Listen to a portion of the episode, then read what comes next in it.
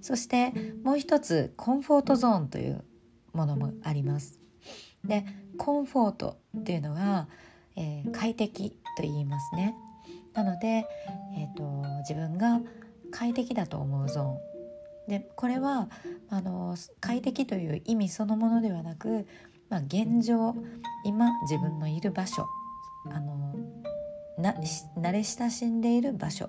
という意味もあります。でここで例えば例を出すんですけど、うんと、2人の人がいて1人は A さんは英語が話せるようになりたくてでも現状今は全然話せないという人。でもう一人 B さん。こちらは英語がペラペラの帰国子女ですね。この2人がいて例えば英語が全然話せない A さんの A さんの似たような人お友達がたくさん集まるところの勉強会に B さん帰国子女の B さんがポツンと一緒に紛れて入っちゃったらどうでしょう。あの一人だけ浮いてしまうと思うんですね。全然周りの人と話が合わないでしょうしご本人もすごい居心地が悪いと思うんですよね。で逆はどうですかね？例えばネイティブのペラペラの人たちばっかりが集まるパーティーに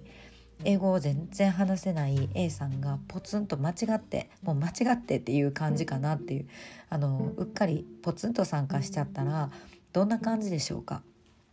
もう多分ねあの居心地がすごく悪くて一刻も早くお家に帰りたいっていう気持ちになると思うんですね。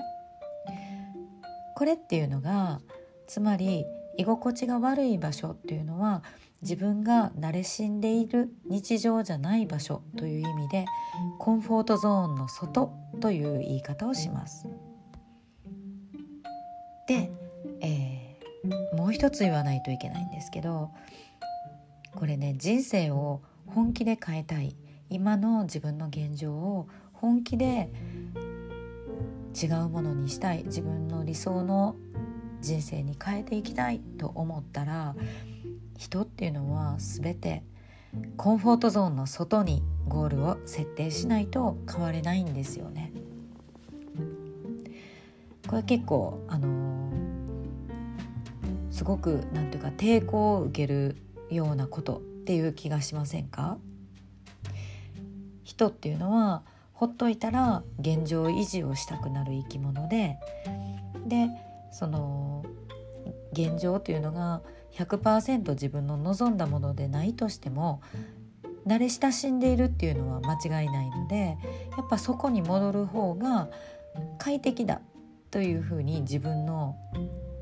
あの人としての本能はそういうふうになってしまうんですね。